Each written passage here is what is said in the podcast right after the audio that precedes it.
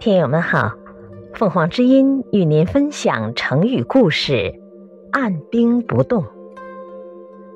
解释：按，止住，使军队暂不行动。现在也比喻暂不开展工作。故事是这样的：春秋末，晋国东部的魏国是个弱小的诸侯国。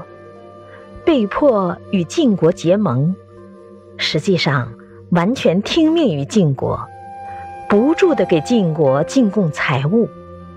当时任国君的卫灵公不愿长久处于屈尊的地位，便与齐景公缔结盟约，从而与晋国断绝了关系。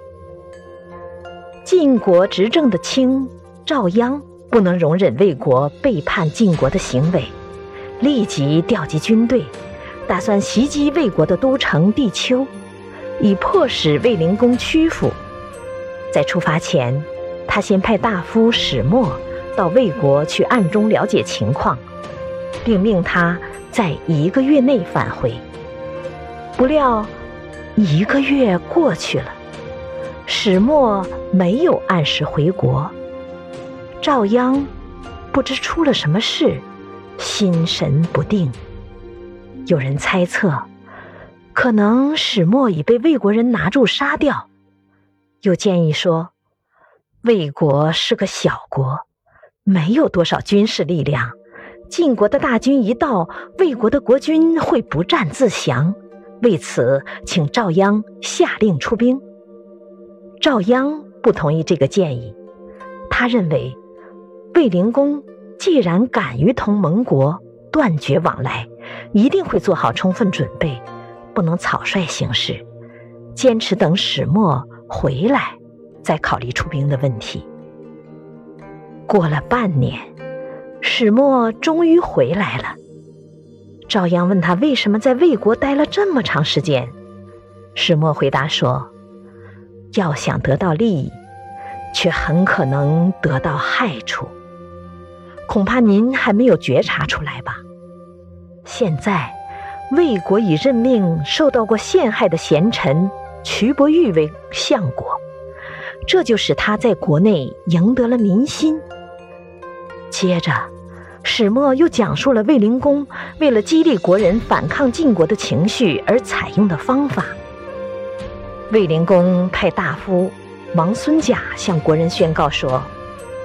晋国已命令魏国，凡是有姐妹的女儿的人家，都要抽出一个人送到晋国去当人质。消息传开后，魏国到处是一片痛哭声和一片愤恨声。为了使国人相信这是事实，灵公又让王孙贾抽选出一批宗室大夫的女儿。准备送往晋国，结果出发那天，成千上万的老百姓不让他们去晋国当人质，并愤慨地表示要和来犯的晋军打到底，宁死不屈。始末还提供了一个动向：孔子已来到魏国，他的弟子子贡给灵公出谋划策。